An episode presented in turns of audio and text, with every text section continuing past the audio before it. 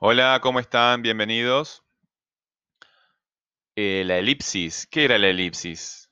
Elipsis es cuando quitas una palabra porque ya no necesitas repetirla. Por ejemplo, eh, ese auto me gusta y ese auto es muy veloz. Como que no, no es necesario repetir la segunda vez, ¿verdad?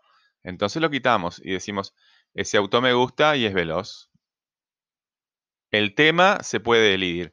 Los temas, por redundantes, redundantes, se pueden repetir porque ya son conocidos. El tema es de lo que se habla y siempre se está redundando en él, se está repitiendo de él, en, en él de alguna forma. Pero a veces es demasiado, entonces quitamos la palabra. Eso se llama elipsis, quitar, elidir. Chiquilines a las órdenes por cualquier consulta aquí en CREA o por el correo electrónico. Nos vemos en la próxima clase.